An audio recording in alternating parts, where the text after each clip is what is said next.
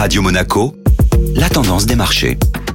Radio Monaco, la tendance des marchés avec Société Générale Private Banking. Bonjour Delphine Michalet. Bonjour Benjamin. Le CAC 40 est resté figé hier. La prudence est restée de mise hier sur les marchés actions avant le rendez-vous tant attendu d'aujourd'hui sur l'inflation américaine qui pourrait permettre à la Bourse de Paris d'aller chercher de nouveaux records. L'indice parisien est donc resté figé hier et a terminé la séance proche de l'équilibre à quelques points de son record historique atteint vendredi en séance à 7976 points. Le groupe Téléperformance plongé hier en bourse. Le spécialiste de la relation client a plongé de plus de 25% hier matin. L'action a même été suspendue pendant plusieurs dizaines de minutes en raison d'afflux massifs d'ordres à la vente. Le groupe souffre, comme à la fin du second semestre 2023, de craintes à propos de l'impact de l'intelligence artificielle sur son activité. Le plongeon du titre serait donc à relier à plusieurs articles rapportant notamment les prouesses d'un outil d'intelligence artificielle développé par la fintech suédoise Klarna.